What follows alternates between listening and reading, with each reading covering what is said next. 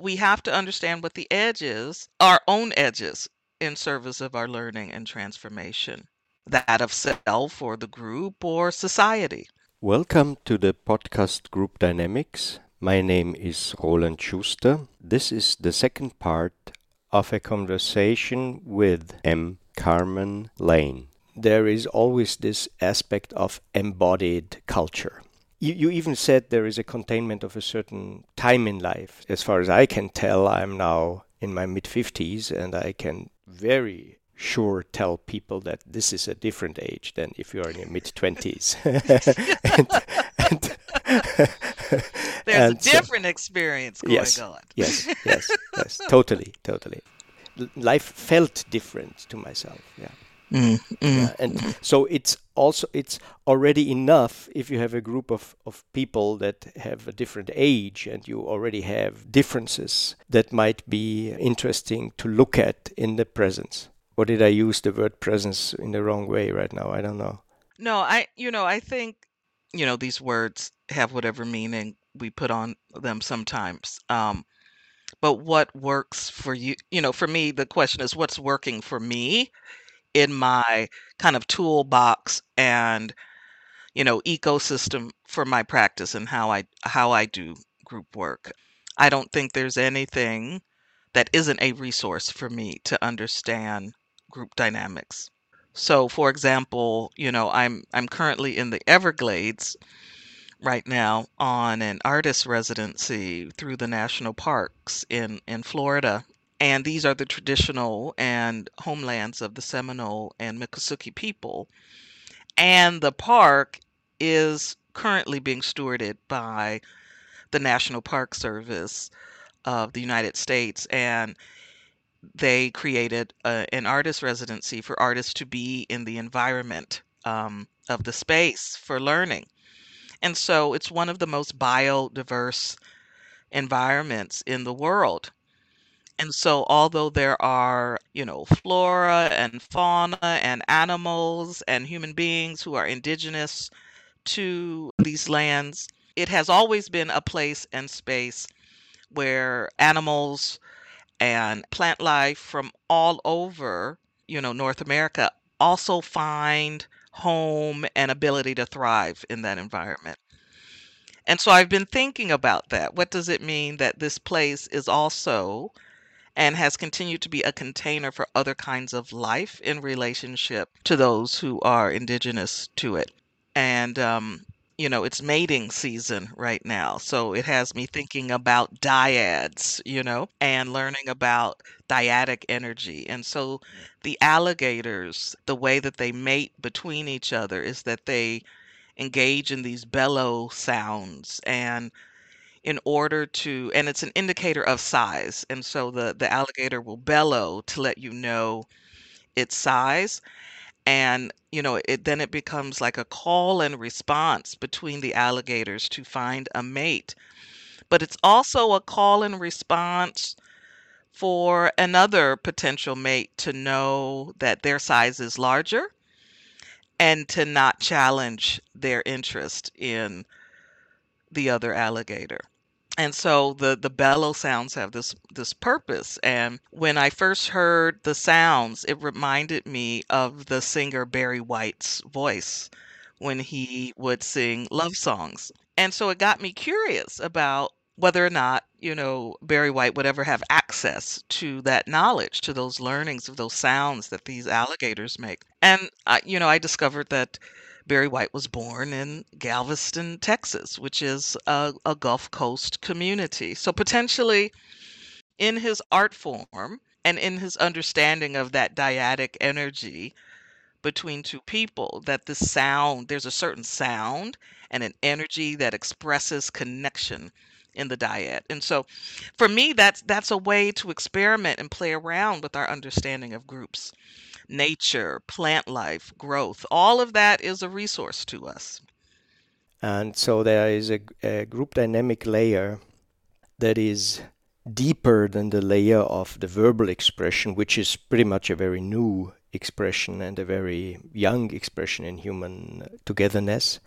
And then you have the situation, like you said, you have this sort of embodied appearance, and then uh, the rumbling starts. It seems that, especially in the very deep layers of communication, like you made now the example of this, of uh, the alligators, it seems that there are more similarities than in the higher up layers. I, I would say so. You know, all of these things that we have created scholarship theory and method out of come from experience. To be an applied behavioral scientist, right, is is about the intersection of being a scholar practitioner. That our uh, that our that our lived experience informs how we make meaning in a theoretical and experimentation you know, in the framework of experimentation and, and theory making. And I appreciate that. That resonates with my own values that although the container may have changed or how we're contained has changed, you know, from in terms of how we live in houses, how we work, that those very fundamental pieces around what it means to be together is an ongoing question that we have to fundamentally wrestle with and reckon with as human beings. And, you know, and we have to, as behavioral scientists, ask ourselves how we're also contributing to ongoing tensions in the way that we are creating this body of knowledge and embodying it as practitioners. So when I think about the example you gave, I think we often perceive ourselves as different than those who came before us because we have access to technologies that bring us together in work groups in different ways. You know, but you know, between you and I, you know, uh, as as an example, you know, my grandfather was veteran in of World War II. You know, so he traveled to England. He traveled to Germany. He traveled to the Philippines in the context of war, and that gave him a perspective and a perception of people who are different than him. And not just different than him because of of nation status or gender or race, but his perception was based on the influence of the containment of war. And that influence, whether I'm conscious of it or not, has informed my meaning making about people who are different from me, who have who occupy those places. So I have work to do to disentangle myself from those stories and meaning makings of my grandfather to be able to be in the here and now with Roland, you know. Mm, okay. Yeah. Okay. All right. And this entanglement, for example, can happen within a HI lab, for example, within a, yes. a group dynamic special setting that takes into account that there might be something like, or not, not only might be, that there is an embodiment of whatever came before us, of our ancestors. And then you have the chance in a setting, uh, facilitating in a group dynamical way, contained in a group dynamical way, you have to, the chance to look at this um, at this heritage and to somehow maybe even well you can even keep things but at least you have to choose. Or at least you can you you might be able to experience that there are choices. And be courageous enough to to play at those edges of choice because you can observe it. You can uh, pay attention to the tension in your body about it. You can journal about it. But without that intervention, you know, that choice to have contact at that boundary of difference, in some ways it's a learning, but it's a missed opportunity for contact and change because there's no contact without interruption. You can feel the energy, you can pay attention to the sensations, you can become aware of the place in your body or the history in yourself where those tensions are coming from. But if you don't experiment with some co meaning making with a group or another, you know that is that is leaving something unfinished in you and unfinished in the group. Ah, okay, now I got it. So it's not enough to get somehow in touch with deeper layers of your body, but it's also to to figure out that there is the possibility that this getting in touch could also be could also have different qualities or could also evoke different behavior from from the, the touched one or or I can cha- change my behavior and have a look how this changes uh, how people are addressing myself within a group. Absolutely. I mean, I think about it in the, you know, I'm I'm a big fan of visual culture and and film and the kinds of storytellings that that film makes, you know, both covertly and you know, not so I'm more interested in the covert than in, in the overt storytelling. But I think about that moment in watching some kind of thriller where I, as the viewer, figure out before the character that somebody somebody's presence isn't actually reflected in who they are. And so when I'm watching it, I say, oh, that person is really the villain. And so that excites me to see is this character going to stay in this kind of automatic, kind of bin- binary relationship with this person, or are they going to pay attention and figure out? And when is that going to be uncovered? Like, I get excited at that moment of storytelling. But I also get excited in that way in doing group work. There are times when I can i can notice that a participant is at the edge of an awareness and I get excited about the possibility of what is this person going to do about it or not? And how can I intervene in a way that supports them in, hey, if you want to do that work, I'm here. I'm happy to support it. Or, you know, Roland and I as co-facilitators are happy to support it. Whatever whatever that work is. But there there's an energy, right? To to your point in this kind of primal energy of of being a human being, of being a being on a on an interconnected planet that we are tracking energy and making decisions and intervening based on those sensations. We we are doing it. But to be a practitioner or to pay attention to it in service of group learning, then we have to raise the the group's consciousness on its ability to track energy without a valence, you know, without judging that energy.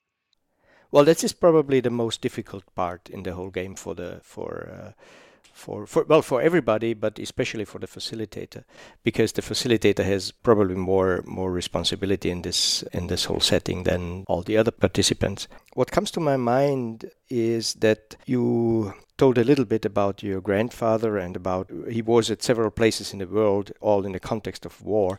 This brings me back to the founder of the NTL, which was Kurt Lewin. And we have, uh, as you told me before we started our talk today, we have the 75th anniversary of NTL.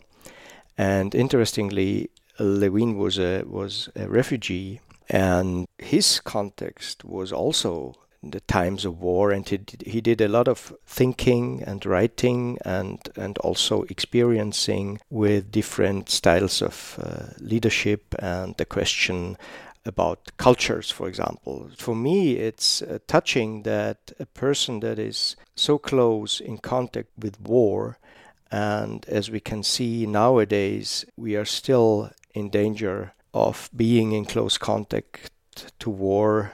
I think it might be a big task to think about how to get in contact with each other, with different cultures and so forth, in a more group dynamical way and not in, in the way that we have war between cultures.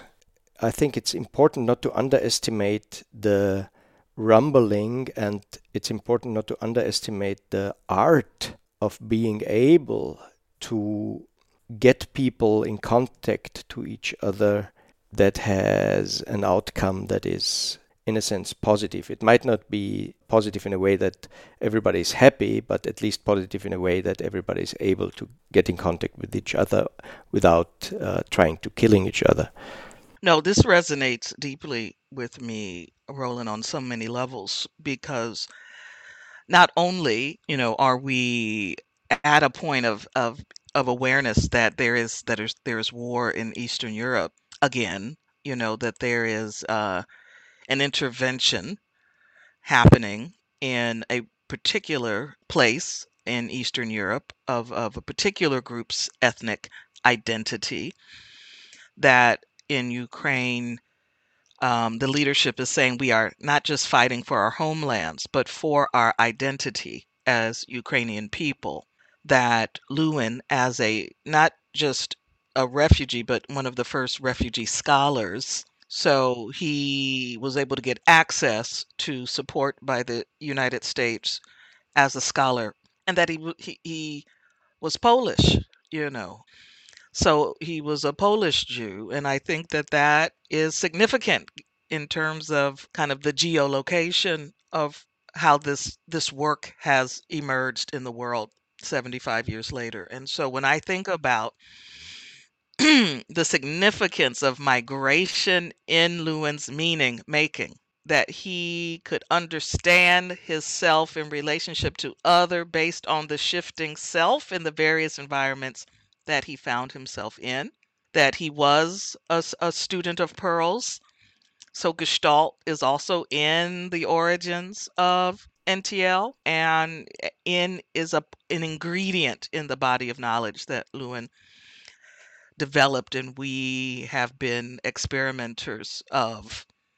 And I don't know how successful we've been, right, in the potentiality of his work and what are the experiences that we need in order to integrate and expand and bring to the here and now not the legacy of Lewin, but his theory and method in service of very practical issues and critical issues in our world. So when I think about him moving from one geography to another, and that that geography was where this work was born is significant so that there is this relationship between the US and Europe in the founding of NTL in the the the grounding and the rooting of Lewin's work because he first started experimenting with T groups in the context of race and across uh, you know white Americans and black Americans in a academic context.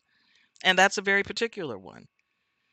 But when I think about the construct of race and gender and class within a US context impacting the global dynamics of group, it becomes even more, Lewin then becomes even more critical that we understand the influence of a particular culture on the global stage. And so it isn't about us having some kind of monoculture, but what is the the requirement in our professional practice to understand the levels of system present on the global stage impacting our abilities to have contact as human beings from a systems perspective. And I think that's the power of Lewin. That's the power of T group because people are afraid to do different things. So if they can experiment, you know, if they can create a tiny experiment to do something different and track the outcome of that experiment, then potentially that person will then practice again, you know, someplace else and be able to integrate that learning into a new behavior. This was the second part of a conversation with Carmen. I hope you enjoyed the session. Stay tuned.